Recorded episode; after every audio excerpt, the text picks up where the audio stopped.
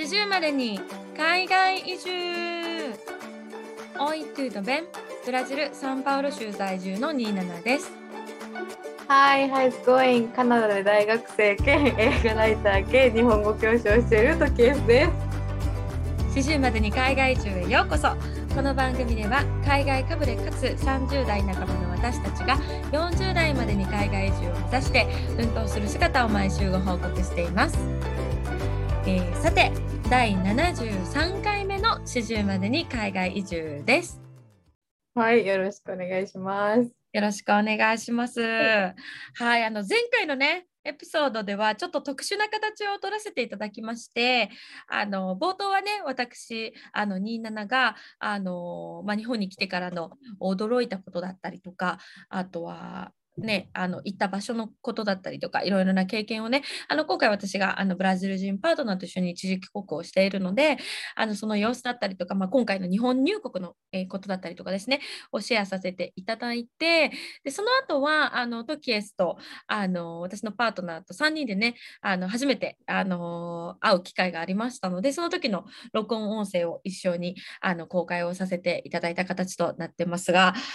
あのどうた。まあね、あのー、前回初めて私のパートナーに会ってみて、うん、まあ、電話ではね、うん、今まであのトキエスと私のパートナー何何度か会話をしたことがあったと思うんですけど、どうでした？うん、いや、なんかすごいやっぱりフレンドリーだなっては思いました。うん、あ、そういただけると。話しやすかったし、なんかあの、ポッドキャストで収録し始める前に、うん、なんかもうすぐに打ち解けてあれ、うん、あってでも10分とか経ってないうちに多分スタートしたっけ？すぐね会話が盛り上がりすすぐ盛り上がりだしたからあやばいやばい録音しようみたいな感じで即座に、うん、即興でね録音した形だったんですけどそうですね。すごい話しやすかったです、うん、あもうそういうふうに言ってもらえると本当にありがたいんですけど実はあのー、録音をあしたのが居酒屋の中でしたんですよね。で、うん、その居酒屋終わった後もまあなんかちょっと話したりないよねみたいな感じになってあのちょうどその時私たちあの上野で飲んでたのであのじゃあせっかくだから夜の上野公園行ってみようかってことになってあの、まあ、コンビニでちょっと飲み物とか買ってこんあの上野公園でねあの1時間以上喋ってたよね。喋った。1時間半とか喋ってたと思う。ねあの終電お互いの終電のギリギリまであの、うん、公園でちょっとこう3人で喋ってたんですけど結構ねその時の会話がかなり盛り上がっててあの、うん、そこの音声もねあの文字できたら公開したいなみたいな話はしてたんですけどちょっと何せ外だったんで そっちはね、ちょっと風が強くて聞き取りが難しい音声になってしまったのでちょっと公開は断念したんですが。ねうんまあね、あのお互いのこれからについていろいろあの話をさせていただいたりとかしたんですけども、あのなんだろう、なんかまあ、なんか思ったこと、話した内容で思ったこととか、なんか気になったポイントとかあったりする？そうね、なんか27のパートナーさんに、なんかその27のパートナーさんは今日本に住みたいっていうふうに言い始めてるとし言ってて、うんうん、でそのまあ27が言うにはまだ日本の悪い面をまだ見れてないからそういう話をできたらなっていうことで上野公園では私たちがどれだけ生きづらかったかっていうことを一生懸命伝えさせていただいたんですけど、うん、でもなんかその彼の反応的にはあれだったよね。なんかあのどこの国でもそういうことあるよっていうような。そうだね。あんまり多分ポイントが響いてなかったというか、まあ、私が、うん、あのなんでそういう会話だったかっていうと私がその、まあ、そういう経緯があったのであのパートナーがやっぱり日本に来て秋葉原とか見て案の定は日本最高住みたいみたいなことを言い出してでもに日本ってこういうとこが大変だよっていうのをちょっとトキエスの視点からも彼にシェアしてほしいっていうふうに私の方からお願いをして、まあ、そういう会話になったんですけど、まあ、私たちがシェアしたポイントってさ割となんだろう仕事環境に関わるところだったり、まあ、あとは人間関係に関わるところだったりするじゃない？うん、あと服装とかね。そうあそうそうそうちょっとジャッジメンタルなとこだったりなんか服装としてこういう格好をしなきゃいけないとかさそういうところだけど多分そういう私たちが気になるポイントって外国人として日本に生きる分にはそんなにネガティブポイントになりえないというか。うんうん、そうやんね確かに。そうそうそうなんか近所付き合いが大変とかっていうのも結局、まあ、トキスもその時説明してくれたんだけどあの同じ日本人同士だとこのぐらいのレベルのことまでやってほしいってお互い相手にも期待しちゃうけど外国人だからあ、まあ、あの多少できてなくても許されるっていうか、うん、まあ、そういうことがあるよみたいな話をしてたからあんまりこうネガティブポイントが本人にはヒットしてなくてやっぱり過ごせば過ごすほど日本すごくいいなみたいなことを言ってるんですけど。ああそうなんですね。もういいよいいよ。うんで結局あの今ですね私とパートナーあの、まあ、いろいろ回りまして最終的に今私のパ、えー、実家岐阜県にある実家に帰ってきてるんですけどもあのー、もう実家でもすごくのびのびと すごくのびのびと生活されていらっしゃいましてあの 非常に快適に過ごしているようです。うん、よかったね。どうですか？なんか初対面とかは？ああ、そう、えっとね、あの、ちょっとその直前に旅行あのちょっと遠出をした後に、まあ、夜8時ぐらいに自宅に着いたんですよ。うん、であのまあ父も兄も母も迎え入れてくれてっていう感じだったんですけどちょっと私たちがその日あの遠出をした後だったのであの急いでちょっとお風呂だけ先に入らせてもらってちょっと汗まみれだったんで、うん、入って、まあ、その後出た後にまあちょっと1ヶ月よろしくお願いしますみたいな挨拶をしてでまあせっかくなんでっていうことでお父さんがとっておきの日本酒を開けて、まあ、ちょっと晩酌するみたいな時間をとって。うんうん。うんうん、なんかあのまあ私が事前にこうこんこんとね日本のカルチャーはこうだよとか例えば結婚する時に事前に親御さんに挨拶するとかさそういうカルチャーがあるよっていうことをまあブラジルはもちろんそういうのないのでもっとカジュアルだし本人たちが結婚したいと思えばいつでも結婚するんだけども、うん、あのちょっとやっぱりカルチャー的に違うところがあるってことは理解してくれてたみたいで、まあ、どうにかその、お父さんからは杯にお酒を注がれたらそれは飲むとかそうなんかあの自分からはもう眠たいので寝たいですとかそういうことは言わないとか。なんかまあちょっとその辺すごい気を使いながら、うん、あの親と過ごしてくれてるなっていうふうには感じてて。いいね、意外とね、やっぱり本人が2年間ぎっちり公文であの日本語の勉強をしたので思ったよりもコミュニケーション取れてる感じが。ああ、素晴らしい、素晴らしい。ありますね、うん、本人が頑張って日本語を積極的に喋ろうとしているのもあるし、まあ、あの、親もね、ゆっくり喋ったりとかしてあのしてるんですけど、特に私の兄、2番目の兄と、あの多分好きなものが似てるから、あの話が合うみたいで、例えばゲーム、そうなんですよ、ゲームとかね、パソコンとかそういうものだったりとかあとはそういうなんか刀とか侍とかそういうものが似てるのがあって多分なんか会った時の多分フィーリングがすごい良かったみたいで私の2番目の兄って結構シャイで結構引っ込み思案な性格のしてるんですけど結構私のパートナーに関してはあのオープンマインドというか積極的に話しかけてくれてあのスイ任天堂スイッチのゲームを私の兄が持っていたので、もう自分は使わないから使っていいよって言ってこうソフト一式といろいろ全部貸してくれたりとか、休みの日には、あじゃあ俺があのどこどこ連れてくよっていう風な話をしてくれてるので、ちょっとああ、よかったなと思って、またね、うん、しているところです。お疲れさんでした。いろいろ緊張もしたやろうしね。そうね。あのやっぱり会う直前は、うん、あの本人もすごく緊張してて大丈夫かなって心配してたんですけどまあ会った後はねあの大丈夫でまああとそのあのあとはねあの次の日にはあの私の母方の実家の方にも顔を出してあのちょっと一部の親戚と会ったりとかしてあのその私のいとこの子供とかが今ちょうど中学生だったりするんですけどその子たちがあの外国人と喋ってみたいっていうのでわざわざ会いに来てくれたりとかしてあそこでなんか異文化交流したりとかして可愛かったですね中学生。いいねうん、かわいい。いいね。いい感じや、うん、英語で喋ってみなよって言ったら、すごい緊張しながら、あの、What's your job? って言ってた。かわいい。かわいいと思って。でもなんか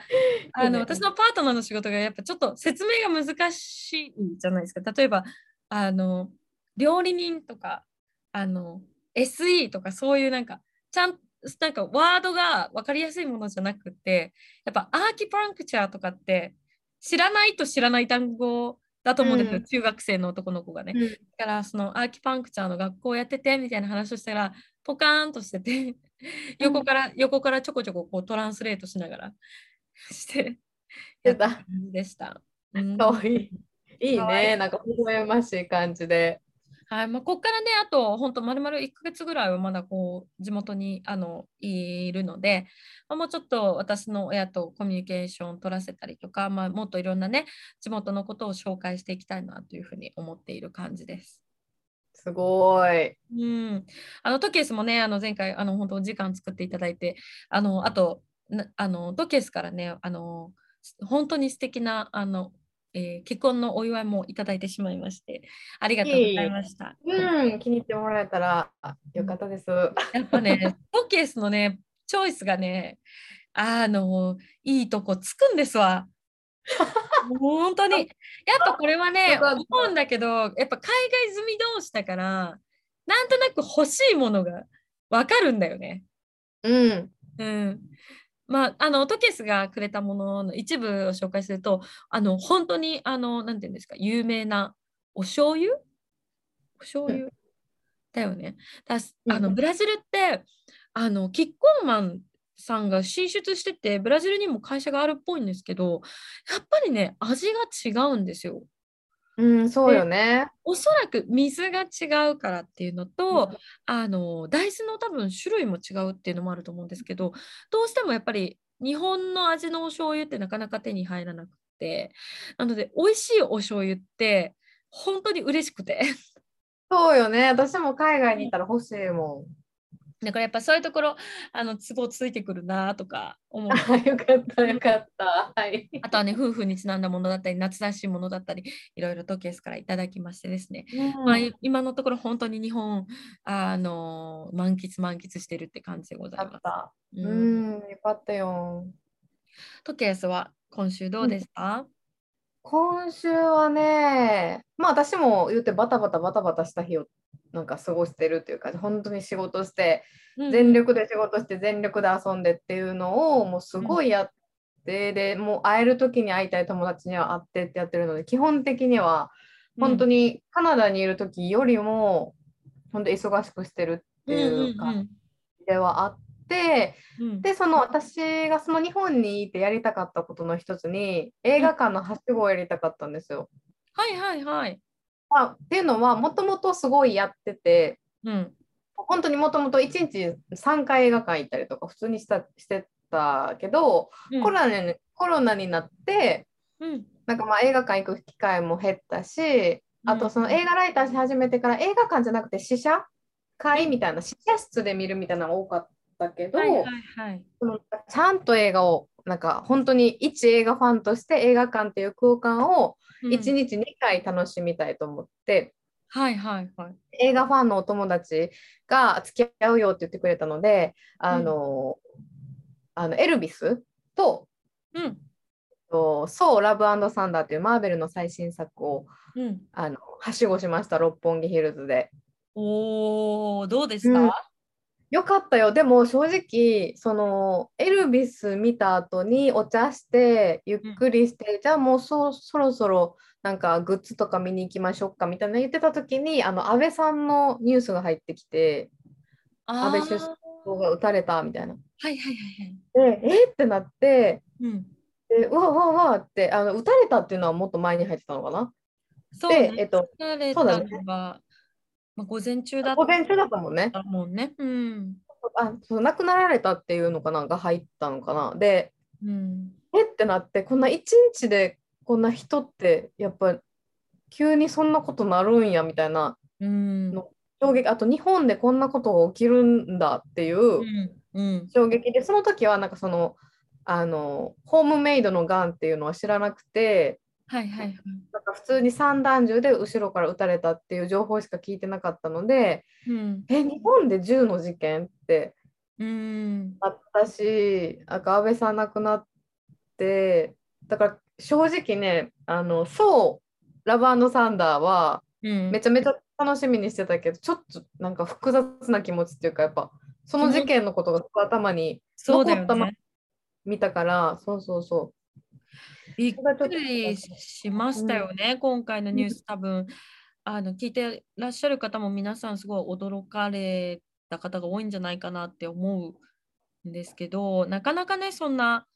なんか銃事件って日本では、まあ、ほぼないし、まあ、その昭和の時代とかにね、そういうなんか政治家の方があの殺されたりとか家に火をつけられたとかさそういうのはあったけれど私が物心ついたこう平成以降の時代でこんなにあのなんて言うんだろうな大きな事件ってほ私としての体感としてはほぼ初めてな感じ。うんうんうん、私何よりその死因が 10, 10でのねっていうのがガンシューティングっていうところがやっぱ本当にびっくりしてあの、まあ、前回のポッドキャストでも話したんですけど私たちが日本に着いてすぐあの浅草に行った時にたまたま岸田首相を見る機会があったんですよ。でその時にもちろんそのあの警備の感じとかあの岸田さんがどういうふうに現場に入ってきてどういうふうに演説してどういうふうに去っていくかかってところを見たのであ SP ってこういうふうに動いてるんだなってとこも見れたわけですよ。うん、であの感じがもちろん安倍さんにもね SP の方ついてらっしゃったと思うんだけどあれで撃たれちゃうんだと思って。確かに。びっくりよね、うん、でなんかその撃たれた直後ぐらいかな。なんかそのツイッターでやっぱ動画がすごい出回っていって、うん、で私はその、まあ、正直、まあ、ツイッターあんま使わないんであれだったんですけど、うん、そのも家に帰ってきた時にもうなんか全チャンネルそのニュースをやって。そうなんかちょっとねあのあの震災の時じゃないですけど、うん、CM, CM とかもね全部 AC の CM に切り替わってみたいな。そうそう。で、なんかその友達、まあそのルームメイトっていうか、今住まわせてくれてる友達が、うん、いやなんか俺はもうツイッターで動画見てもうてさ、みたいなの言ってて、なんかやっぱテレビうまいこと隠れてるの使うなとか言ってて、うん、あやっぱそれは衝撃やろなと思って見たら、うん、でもそれが普通にやっぱツイッターとかでやっぱ見れちゃう時代でもあって、うん、なんかいやなんかすごかったな。なんかすごい衝撃やったしなんかそのもともとその安倍さんをめっちゃ支持してますっていうタイプではないかったから、うん、あれなんですけどでもなんかえあの人亡くななんか亡くなったことへの衝撃もあったし、うん、まだ信じれないみたいな。うん。もあってなんかすごいなんか複雑というかなもう気持ち表せないですね言葉でもう本当びっくりして。もうあの多分本当に強いねサポートをしてた方はもはもちろんのことそうじゃない方もやっぱり一国の首相になった人だからね、やっぱその方が殺されてしまうっていうところでやっぱり気持ちがすごく落ちてしまう方だったりとかちょっと自分の気持ちの整理が難しい方がいっぱいいらっしゃるっていうのはやっぱり私もインスタとかを見ててやっぱりこう気持ちが持ってかれちゃう？持ってかれちゃうのはすごいわかるなって思ったし、うん、あまあ、本当に衝撃を持ってね伝えられた事件だったと思うんですけど、まあ、うん、今ね犯人が、まあ、ちょっとこう動機を話し始めてあのその動機もねなんかこうちょっと宗教と関わるところだったりとかしてなんかこうね考えさせられるところがあったんですけど私がピ私のパートナーももちろん安全だと思ってた日本でこんなことがあるなんてっていうところですっごい驚いてたしパートナーの親も本当にびっくりして、あのそんなことあるの？みたいな。って驚いてたんだけども、まあ、今回の本当に本当にめったにないことでかなり特殊なケースだったと思っていうふうには話しててで何何よりもやっぱそのツイッターとかで回ってる動画をね私もちらっと見たんだけども結局銃声があって2回2回発砲してるんですよね、うん、銃声があって結局一発目の銃声の時に誰もそれが銃だって思ってないんですよね。うん、やっぱお手お手製のものやからってことですか？まあその音があのピストルの音みたいじゃなかったとか煙が出るものだったとか、うん、そういうところもあるけれどでもその男の人がその犯人が安倍さんに向かって後ろから1発目を発砲して2発目を発砲するまでちょっと間が空いているしあそうなんや、うんうん、1発目をちょっと外してで2発目が心臓に届いてしまっているハートの部分に届いてしまっているってことは完全に狙える体勢をその数秒間の間に作れてしまっている。できてた、うん、っていうことじゃないですか。で多分これが銃社会である例えばアメリカとかであったとしたら一発目のそのバンって音で多分周りの人もあ銃だって気づくし警察もどこからかだスナイパーが撃ってきたって聞いて多分初動がもうちょっと早い気がするんですよ。うんうんうんうん、とかなんかこう対応する内容が違ってくる。そのそのそんなこうなんて言うんだろう重要人物をやるときはあのねもっと防弾のものを置くとかさ。なんかそういうふうになってたと思うんだけど、うん、やっぱり銃に慣れてない日本だからこそその一発目の音でみんな気づいてなくてそうだよね確かに。安倍さん本人も一発目の音で、え、なんだろうって後ろ振り返ってるぐらい。だから。多分アメリカだったらもう、ヘッズダウン、ヘッズダウンみたいな感じでもう、うん、もう低く低く姿勢を取れみたいななると思うんだけど誰もそんなことしない。観客の人も2発目撃たれて安倍さんが倒れても何何があったの？みたいな感じ、それが銃で撃たれたことだってことにみんなが気づくまでまでにすごくタイムラグがあった。うんうん、からやっぱそれがやっぱり日本っていう国と他の国の、まあ、特にアメリカだったりとか、まあ、私が住むブラジルとのすごいカルチャーギャップだなというふうには思いましたね。特にそのパートナーにそのがその動画を見た時にあのこの銃の音を聞いてるのに観客の人は何で逃げないのってリアクションななるほどね。うん、それだったらもうあアメリカああのブラジルだったら、まあこのね、つい数週間前にあのショッピングモールがね相次いでその強盗に遭うっていう事件があったんですけどやっぱり銃声を聞いたらもうみんな一一目散にその場から立ち去ろうとするんですよ。やっぱ自分が撃たれたら嫌だから。うん、だけどやっぱりその感覚が日本人にはない。それが銃だって分かってないから。うん、何かの爆発音かなとか、なんか、あの、何、パイプが何か爆発したのかなとか、それぐらいにしか思ってない。確かにね。うん、だからそれは、すごい差だなと思ったりして。うん、うんそうね、確かに。それはあるかも。私も実際じゃあパーンって音聞いて銃かと思うかって言われたら。私も思わないと思う。まさかかもしれない。うん、うん。そうだよね。怖いね、でも。多分アメリカだったらその一般的な通行人がそのポリティシャンの真後ろを歩けてたっていうところでもありえない。うんうん、思うからそういう警備のやり方もやっぱり安全な日本に合わせた警備になってたんだろうなと思うし。うん、そうだね。確かに、うん、難しいところです、ね、怖い、うん、怖い世の中になったというかなんかその正直その政治関連のこと、うん、でそういう宗教関連のことが絡んでるっていう風になった時に、うん、私はまあ、そういうの結構なんかわからない方なんか、うん、なんかなんて言うんだろう。無知めっちゃ無知。だから、ひろゆき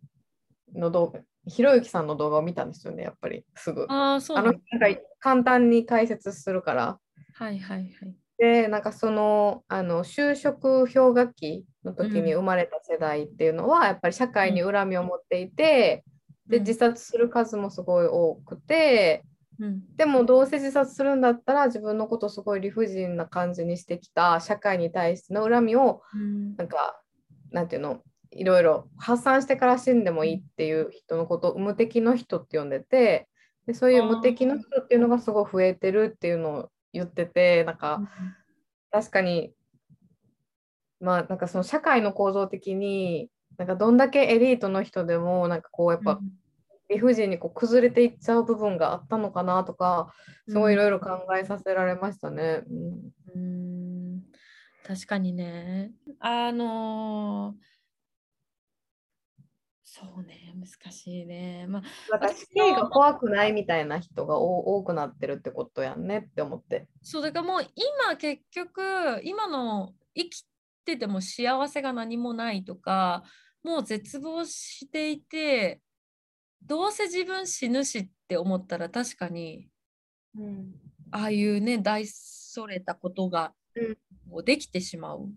うん、だろうなと思いますね。私の兄が多分その犯人と同世代なのでやっぱりこう私が子供ながらに覚えてる限り兄の世代の人たちが就職がすごく大変だったのはあの覚えているというか、うん、あの何十社も受けてダメだったとかねそういう世代だと思うので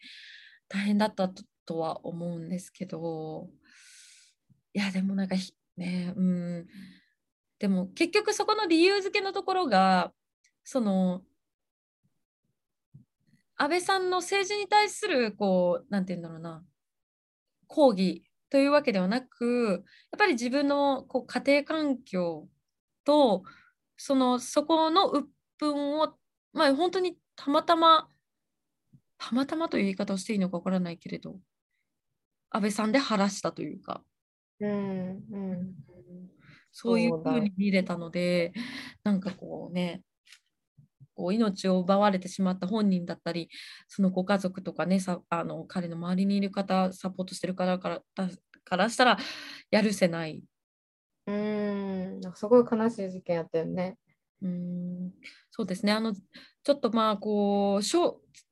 ニュースを見てる側の人も心の整理が難しいことだと思うんですけど、うん、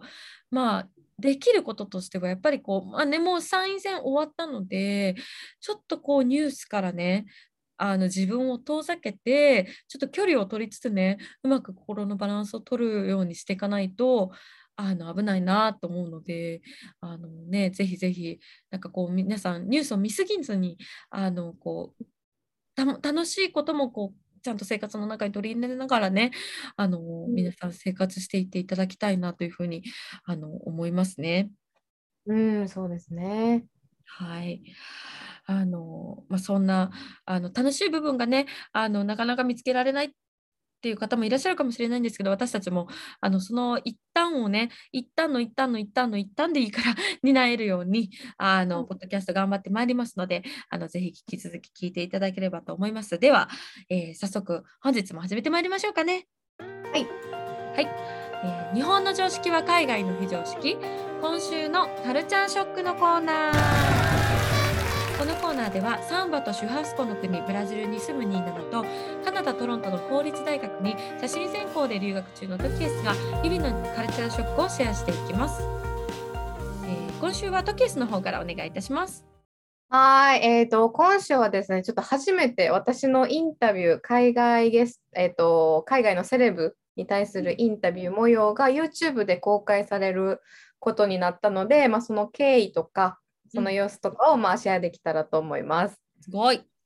はい、えっ、ー、と、まあ、Amazon プライムで配信中の新ドラマで、えっ、ー、と、うん、クリス・プラットが主演を務めてるターミナルリストっていうドラマがあるんですけど、はい、本当に7月から配信されたばかりのドラマシリーズで、えっ、ー、と、全8話かな、うん、配信されるんですけど、そこで、えっと、戦争ジャーナリスト役をしているのが、えっと、クレイジー・リッチとか、えっと、ハスラーズとかに出てた、うん、あのアジアアジア系の女優さんでコンスタンス・ウーさん。ああ、 Cra zy Rich Asians？Asian そうそうそうそう。うん、なんか日本語タイトルクレイジー・リッチ。びっくりやったと思う。あ、そうなんだ。 Crazy Rich People？Crazy Rich Asian？わかんないけど。 Crazy Rich、ね、 A sian。そうそうそう。日本はね、クレイジー・リッチやね。あ、そうなんだ。うん。だね。それが違うね。で、えっと、そのまあコンスタンス・ウーさんと、あとアントワン・フークは監督。この監督はいろいろなんかイコライザーだったりとか、あとは最近で言うと、えっ、と、ザ・ギルティっていうあのジェイク・ギレンホールが出てる、ネットフリックスで配信されてる、えっと、映画を作られてる方で、その2人にインタビューさせていただいたんですね。うんうんで、えっと、今回まあ話をもらった時にあの日本時間の夜中になっちゃうんですけど、まあ、あと通訳も用意できないので自分で英語であの、べあの通訳なしでインタビューできる方でお願いしますというふうにお声がけをいただいて、うん、でなんですけどなんか私はやっぱ最初はあもう絶対クリス・プラット と思ってあの、それで希望を出してたけどその希望は通らずで、まあ、コンスタンスさんにまあでもその彼女もまあ人気者っちゃ人気者だからうん、あの本当に5分だけインタビューできますって言われて、はいはい、でもそのうちの1分はその転換じゃないけどいろいろ。ズームの中でのこう飛ば飛ばしたりとか。ああ、オンラインインでのインタビューだからね。そうそうそう。うんうんだから、実質4分ですって言われて、で、監督はまあ実質8分ほどもらって、はい。インタビューするってなったんですけど、まあ、私は個人的にその監督の前作、ザ・ギルティっていうのはもう3回見て、本本当に大好きで、オリジナル、これオリジナルがね、ノルウェー、どこやったっけ？なんか、どっかの違う国、ベルギーかな？ノルウェーか忘れたけど、うん。そのオリジナルの映画もすごい好きやって、で、まあ、ジェイク・ギレンホール主演でリメイクされるっていうので見て、でそのカナダ国際映画祭でも、まあ、あの上映作品として選ばれてたので、あの去年のカナダ国際映画祭の時に、まあ、イベント、トロント国際映画祭のことかな？あそうだね、ごめんごめん、トロント国際映画祭ね。うんそうそうそう。で、なんかそれに、えーと、オンラインイベントにも参加して、その監督のインタビューとかも聞いたりとかしてて、なので、そのやっぱりその、ああ、この人やっていういうのがすごいあった。なんか、あこの映画聞きたいとこいっぱいあったんやとか、うんうんうんなんか、なので、すごいね、質問考えるのが意外と簡単やったんですけど、うん。あのコンスタンスさんに関しては、うん。なんかこれまで聞かれてるような質問は避けようって思って、はいはいはい。本当にいろんな人にいろいろインタビューされてるから、うん。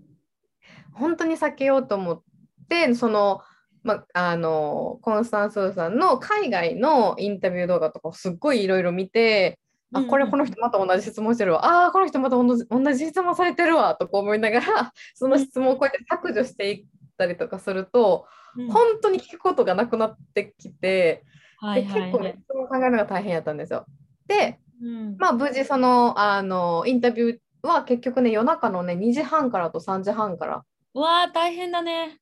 大変でした。もう起き起きとくのも大変やったし、まあ、緊張して、もう寝過ごさないかとか、Wi-Fi 大丈夫かとか、すごい緊張そうね。うん。で、で、その、もともと3時からやったんですけど、うん。1人。なんですけど、なんかその私の前に入ってたジャーナリストさんが多分キャンセルになったか、つながらないかで、あなんもう早く行ってください、早く行ってくださいっていう、こう、せかされた感じでインタビューしたから。あ。じゃあちょっと気持ちの準備ができてない状態で。できてない状態。そうそうそう。だから30インタビューの30分前に Zoom に入室して、その担当の方とチャ軽くチャットして、うんルールとか説明を受けて、あじゃあコーヒー飲みながら質問確認して、30分経ったらじゃあ入りましょうっていうのを想定してたけど、うんうん要するに Zoom に入って、うんで、なんか、あの普通にまあスモールチャットはしたけど、うんあなんかもうすぐ行ってください、すぐ行ってくださいみたいな感じあもうそんな結構ラッシュあのプッシュさこう急がされたんだ。そうで、あーあーあーってなってる間に、でも4分ってやっぱすぐやから、なんか、そうだよ、ね。ってなって終わったって感じ。だからもうテンパってテンパって終わったっうんていう感覚やったんですね。でも逆にそのフーコア監督の時はうん前のジャーナリストを押してた。多分10分か10 20分か。だから待ち時間が40分ぐらいあってなるほどなるほど。落ち着けた質問も確認できてっていうのがあったんでよかったんですけど、うんうんまあその私いつもそのインタビューした時ってあのインタビューの時の動画ってその海外のその担当の方からいつもいただけてるんですけどうん、もう自分用に置いてた記録用にというかああなるほどねそのインタビューの様子を録画してたんだ。そうそうそう。なんかその録画が送られてくるのでそれは保存してたけど別に YouTube で公開しようみたいなふうには思ってなかった。うんうんんうん。ですね。でっていうのは一番最初に私があの通訳なしでインタビューした時うん。は、あの女優さんですらカメラオフにしてた状態やったからはいはいはいはい。動画にできなくてうん。でせんあのその宣伝会社の人に聞いてもあちょっと動画やめてくださいみたいな感じ。うんうん。でやったので、あじゃあ動画ってダメなんやっていう風な認識でいたから記録用にずっとなんか残してた感じ。うん。なんですけど、まあ、最近そのね今働いてるサイトの懇親会があった時に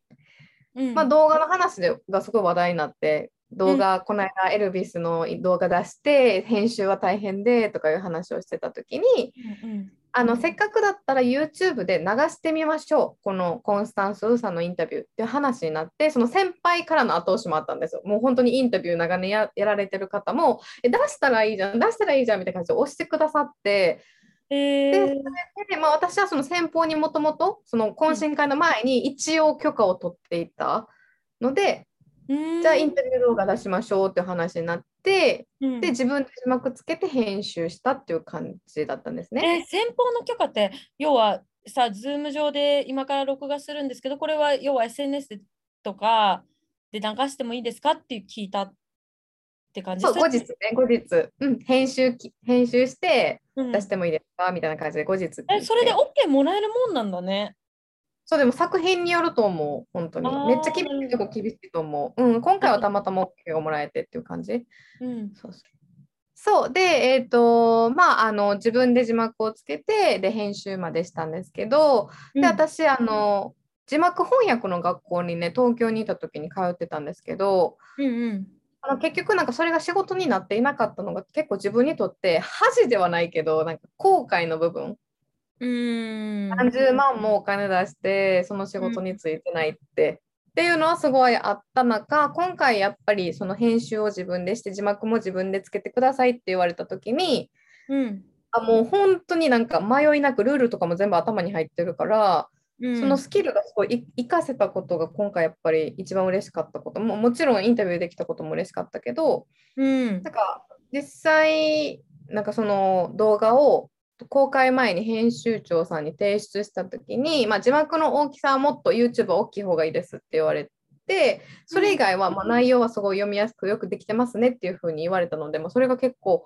嬉しかったですね。すごいでなんかやっぱ今までやってきたことってなんかいろいろ言われたんですよ。なんか結局何がしたいんやとか。うん。なんかいろいろ手出しすぎててなんか本当にやりたいこと遠回しになってないとか本当にいろいろ言われてきたけど、私はでも本当いろいろ手出しててよかったなって逆に。いや、本当になんか、全部自分でやっぱできたってすごいね。なんか、まあ、よくさ、ゆうちゃん、あの人生に失敗はなくて、その失うん敗が糧になるまでやり続けて成功につなげれば失敗なんてもものは存在しないみたいなさ、あのことを言う人がいるけどさほとんどの人は多分途中でやめちゃうからそのけ過去の経験が全て失敗っていう形になっちゃうけどでもトキエスの場合はそれをちゃんとやり続けるっていう力があるからやり続けることで過去にあって自分にとってあこれちゃんと消化できなかったなみたいなことが後々生きてきて全部成功に変わっていくなんかオセロみたいなこうくるくるんくるんくるんくるんって全部成功体験に変わっていくっていうあの本当にすごいなと思うえーありがとう。そうなんです。まあ、仕事はね、本当になんか頑張っていろいろ。だから、だからでも結構いると思うんですよ。なんか多分上司の人とかに結局何がしたいんって言われて、う。うんなんかすぐに答えれなくて、なんかちょっと落ち込んだりすることってあると思うんです。私も今まですごいあったけど、うんうんでも、私これめっちゃ言いたいのが、結局ってどこのこと指してるんって思うんですよ。なるほど。結局の結局のそこはどこ？老後のこと？それかいつのこと？って。ああななるほどね。どの時点を持ってっていう話よね。そうです、そうです。って思っちゃうし、で私はそのやっぱり時代の変化によってやりたいことなんて絶対変わっていくだろうし、うん。私にとって結局はないですっていう話をこの間聞かれた時にしたんですけど、ついこの間に。うん で、逆になんか結局どうしたいのっていう聞かれた人に対して、じゃあもし、なんかそのあなたが結局どうしたいって聞かれたらなんて答えるんですかってうん。聞いた時に、やっぱちょっと曖昧じゃないか、うーん、こうこうこうでこうかなとは言ったけど、うん。やっぱりその断言できる人ってもうおらへんねんなと思ったんですよ、そこで。うん。いないよね。うん。そう。だって結局どうなりたいのって言われて、私前まではなんか英語でインタビューできたらいいなって思ってたけど、うん。それをもうやっちゃってるから、なんか。え、でもすぐ、それでもめっちゃ聞いてくる人おんねん、なんか、結局どうしたいのって。うん。ででなんかそのやっぱいろいろ手出してるからそれがねみたいなあなんか惜しいよねみたいなって言われたりするけど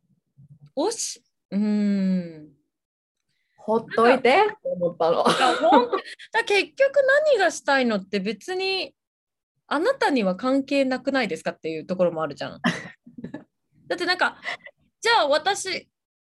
が結局何がしたいのこれがしたいですって言って何も変わらないじゃない？その相手にとっては。うん、それを聞いてくる人って結局まあ私のこのよくある論理なんだけど自己投影してるから相手に対してね。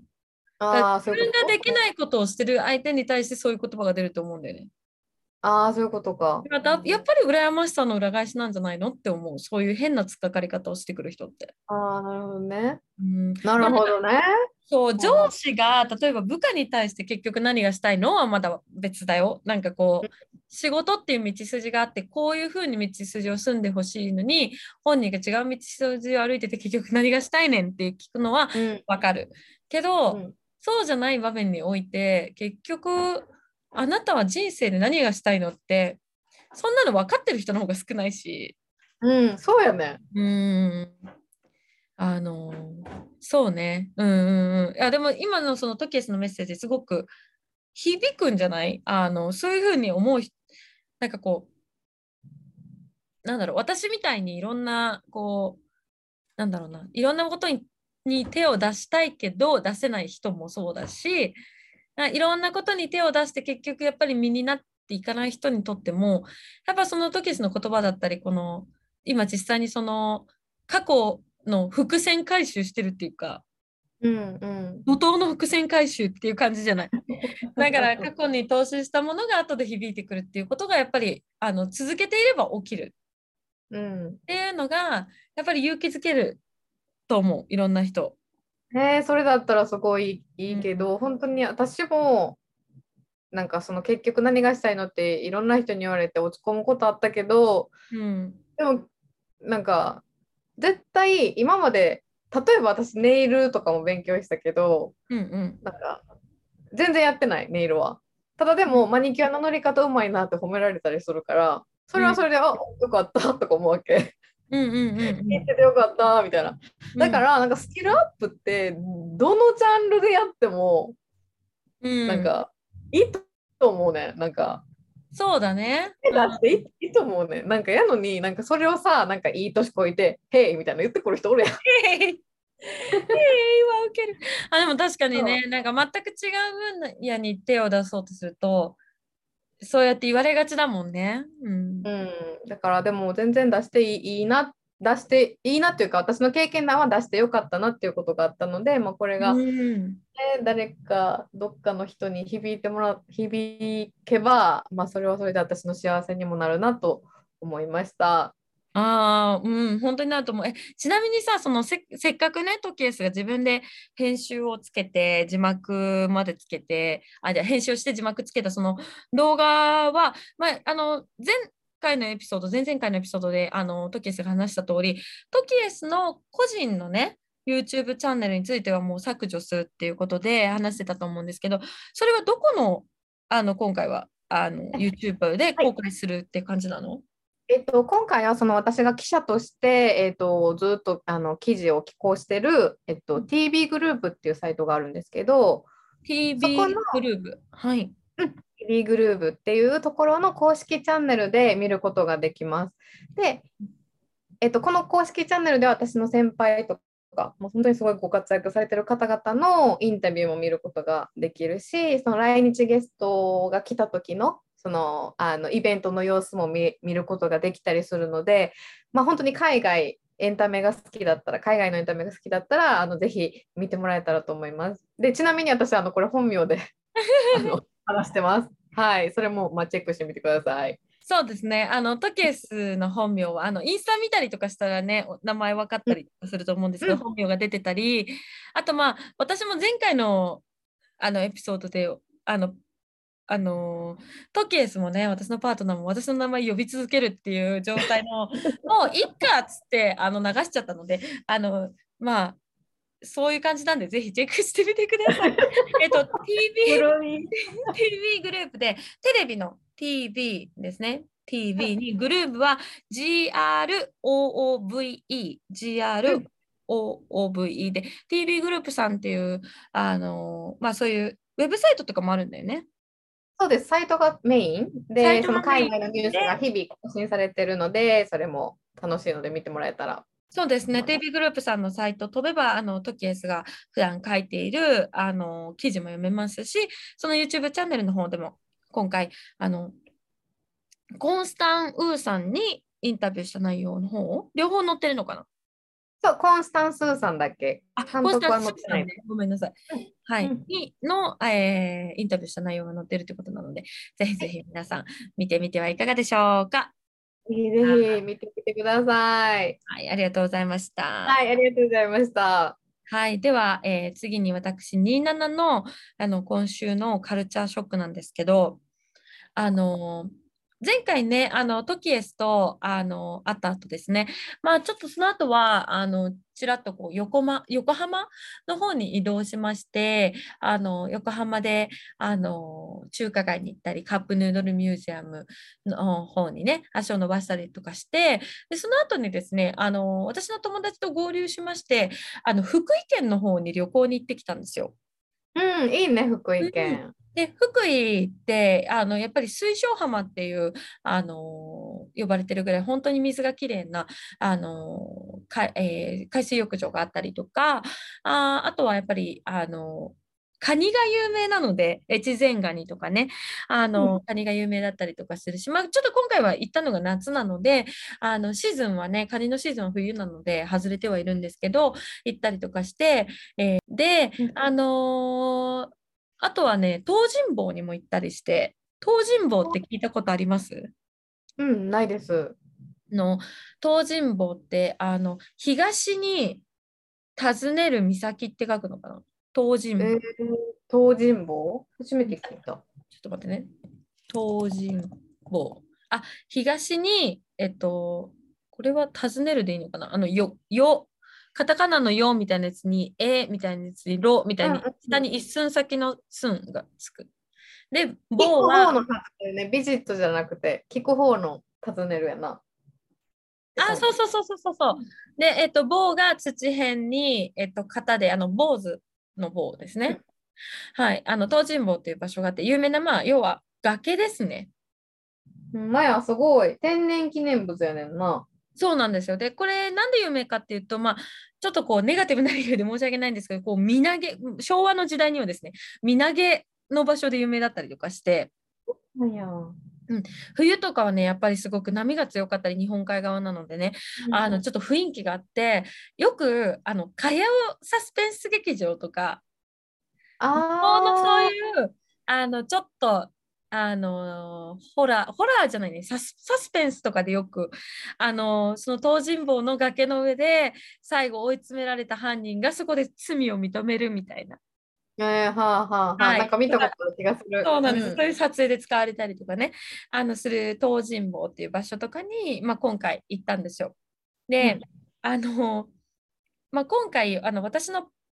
えーと、高校時代からの友人あの仲良くしてる友人とその彼女のパートナーと、まあ、4人であの旅行に行ったんですね。彼女たちが車を出してくれることになったので4人で行ったんですけどその私の友人カップルも実はあの国際恋愛カップルであの相手の方の男の子がペルー人なんですよね。うん、でもその彼自体はあの、えっと、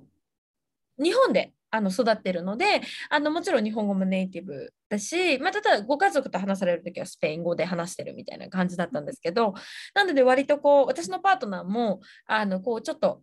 完全に3人が日本人で日本語でバーって喋ってるっていうよりはあの私のその友人も結構英語が喋れてあのコミュニケーションを取ってくれるのであのだったりあとスペイン語とポルトガル語で会話ができたりとかしてあの私のパートナーも1人にあのこうなんていうんですかねロンリーな気持ちにならずに済んで、うん、あの非常に楽しく福井旅行をあの楽しみました。で今回ね宿に選んだのが福井にあるあわら温泉っていうところに、えー、行ってきました。あの私そのあわら温泉って初めて行ったんですけどそのあわら温泉にあるホテルで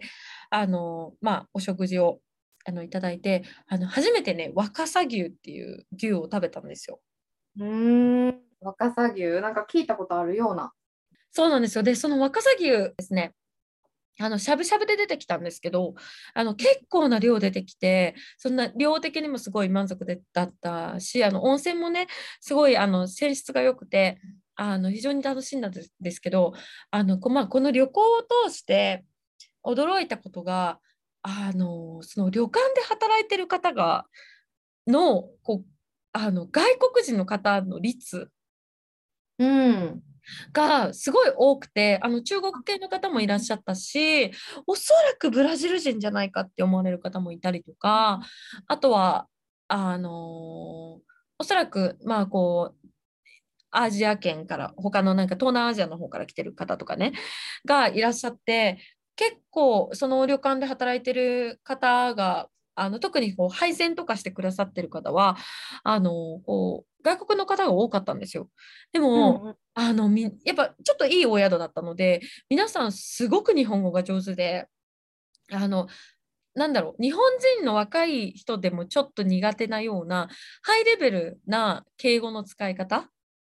素晴らしいね敬語使えるなんて。本当に本当に自在に使いこなしててであの所作とかもねあの私たちお食事をいただいたのがそのホテルの旅館の中にあるそのお食事どころあのえーと、のあのお食事どころが一個一個個室になってる旅館だあの食事どころだったんですよ。でそれぞれの食事どころのところがあの掘りごたつになってて座るところは畳になってるみたいな部屋作りだったんですね。で引き戸の襖がついていてみたいな感じだったんですけどあのやっぱりそういうところってまあなんか膝をどういうふうにつくかとかこの敷居のところはまたあのこう踏まないとかいろいろルールがあるじゃないですか。うん、でその状態で和和装であの食事の配膳をするって多分日本人でもかなり難しいと思うんですよ。うんうん、それをね本当に皆さん丁寧にあのされててお食事の説明もねすごいあの滑らかにいろいろ教えてくださってああこれはなんかもしかするとやっぱこのレベルのあのサービスを日本人の同世その働いてた方と同世代の方がするのって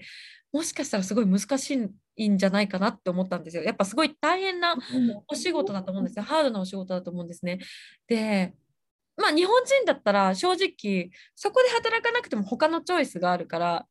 なんかこうなんだろうまあじゃあサービス業じゃなくてこの仕事にしようとかってななっちゃう部分があると思うんですよ。でもやっぱりそのそこで働かれてる方たちっておそらくまあ技能研修生だったりすると思うのでやっぱりそこでもう覚悟を決めてやってる感があるっていうかここでこうやっぱり成し遂げてあのスキルを身につけるぞみたいなところがあるのであのあこう必死感があってねいや、これは本当に素晴らしいことだよなと思って、まあ、ちょっとうまく説明ができない。ちょっとあの日本人の方も、その海外の方も傷つけるつもりはなくて、ただ本当に彼らのサービスが素晴らしかったっていうところに、あのカルチャーショックを受けたっていう話なんですけど、うんうんうん、すごいよね、うん、でもね。本当にあの前回のエピソードでも話したよりようにねコンビニとかもそうだけどやっぱり海外の方がどんどんこう働き手になってくれててそのおかげでね日本っていう国が成立してるんだなって改めて思ったっていう話でございました。うん、いや増えてるよね最近本当に海外の人増えてるなと思う。うん、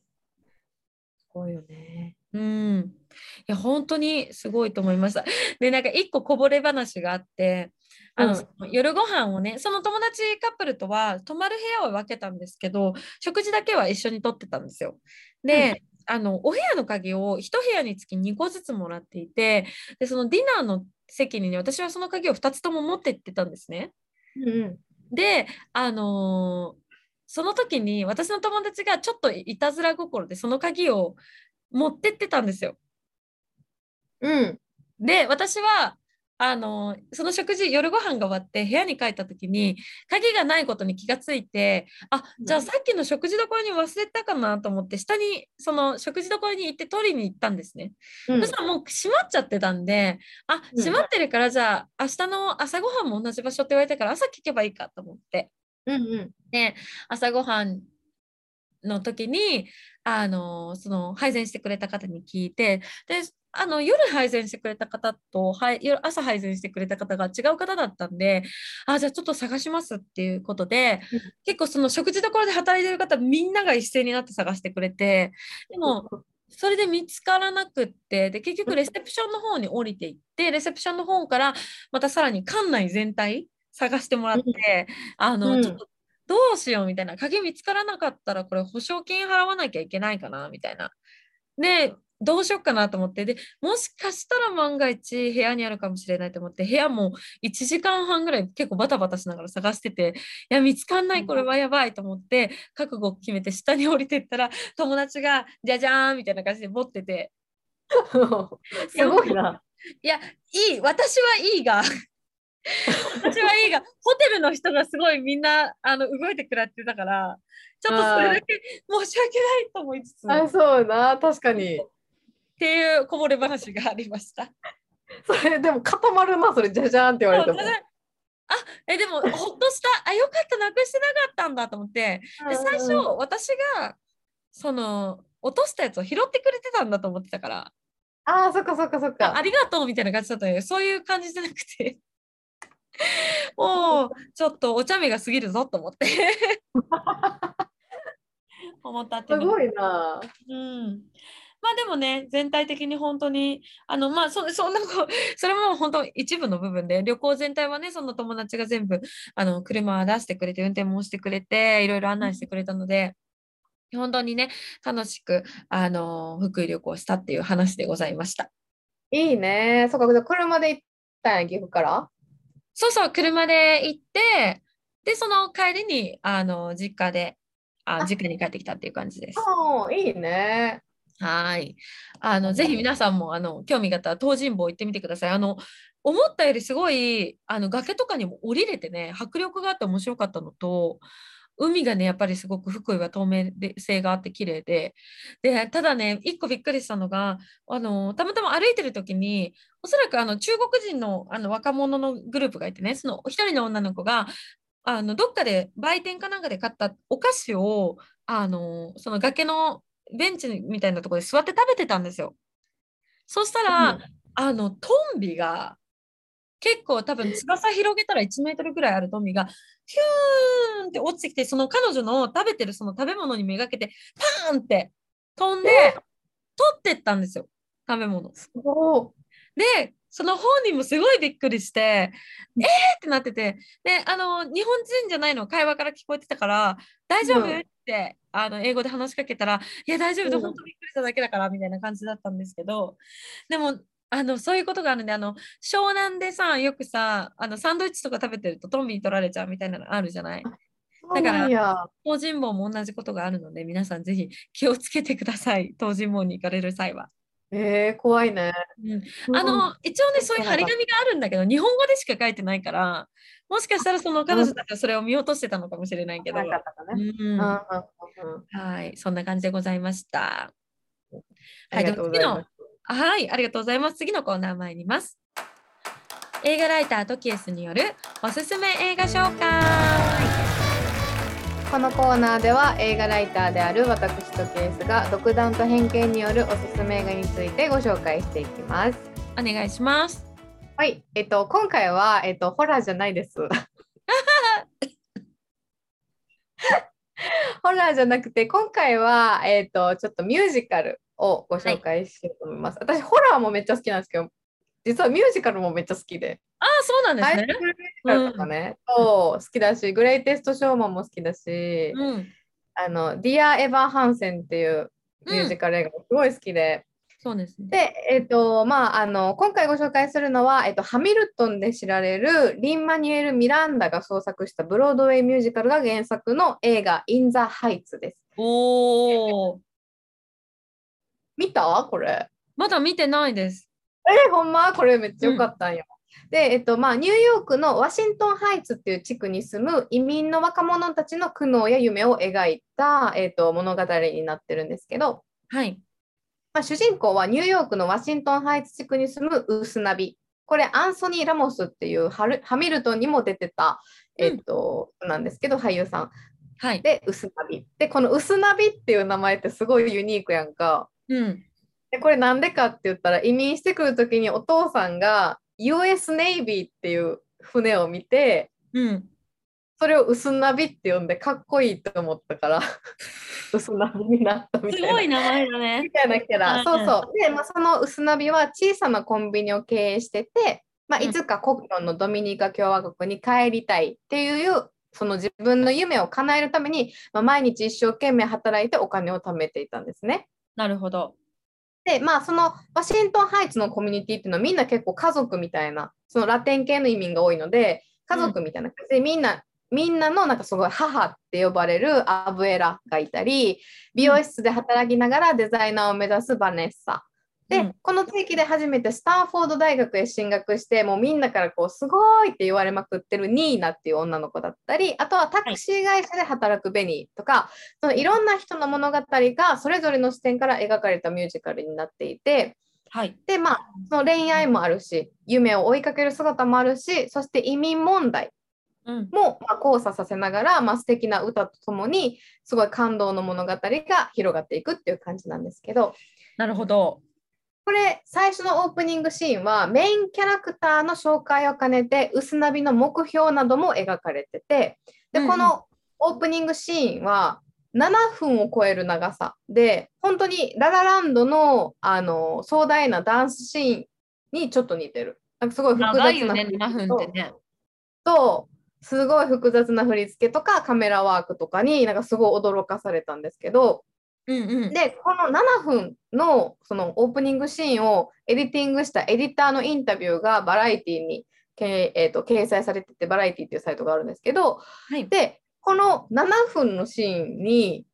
費やした期間、どれぐらいだと思いますか？問題です。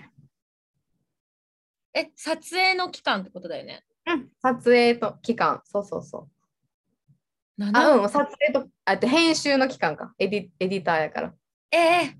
半年。当たり6ヶ月。あ当たっちゃったよ。外せよ。それは外せよって感じだね。ごめん。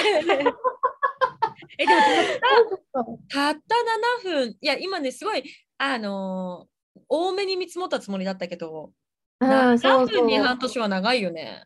そうやねん。で、そのバネッサが歩くブーツの音だったり、ドアを閉める音とか、うん。コーヒーメーカーの音とか、すべて出てくるアイテムでどうやって物語を伝えるか考えて、うんで、あと、まあ、ミュージカル映画やから、そのミュージックビデオにならないように工夫するのがすごい大変やったっていう話をなされてて。るほどなるほどで、まあ、このオープニングシーンが、まあ、その、まあ、この映画がいかに活気ある、すごいエキサイティングなものかっていうのを、すごい本当に表現してる最初の7分なので、なるほど。結構ね、最初からズドーンってテンション上がるんですよ、見てる方じゃあい最初のインパクトが強めなんだね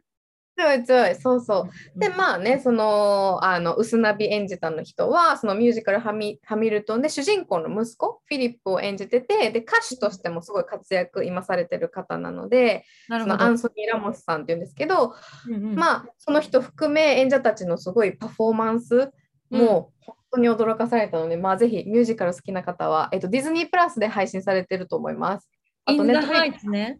ス、ぜひぜひ見てもらえたらと思います。ネットフリックスもって今言ってくれた？ネットフリックスでも、ネットフリックス地域によるかもしれへん。あなるほどなるほどうん地域で変わるからね、あれ配信。うん。あそうね。まあね、リン・マニュエル・ミランダさんはね、あのーまあ、皆さんご存知の方も多いかもしれないけど、やっぱりさなんかモアナとかのね、楽曲を全部作ってたりとか、あと最近もなんかい、なんかの映画とか手掛けてましたよね。なんか手掛けてたかな？なんか言ってた？えっと、ちょっとあ待って。れじゃない？あれあれ。インサイド、インサイドヘッドじゃなくて何やっけ？ソウルフルワールドじゃない？あ、かなうん。そう、もう本当にね、いろんなあの作品を、あ、メリー・ポピンズにうん。あれはね、メリー・ポピンズ出演されてたっていう形かもしれないですけど、あの、もう本当に、あ、ミラベルだ。ミラベルと魔法だらけの家。そうだそうだそうだ。ミラベルだ。手かけてると思うんですよ。で、結構やっぱり、うん、あの、ディズニーとの相性がいい方で、あの、ハミルトン以降ね、まあ本当にいろんな作品をやってらっしゃるっていうのがあるので、あの、インザハイツ、私もぜひぜひまた見てみます。多分、うん、見たことあるかな？一回の印象がちょっとでも思い出せないってことは多分見てないんだと思うんですけど。うんうん、でもこのリン・マニュエル・ミランダさんも出てますなんかかき氷屋さんのおっちゃんみたいな。あそうなんですね。じゃあぜひぜひまたあのチェックしてみたいと思います。はい、お願いします。ありがとうございました。ありがとうございました。はい、ということで今週の始終までに海外移住はここまで感想質問ご意見の受付先は27トケス at gmail.com までぜひぜひ、えー、お願いいたします。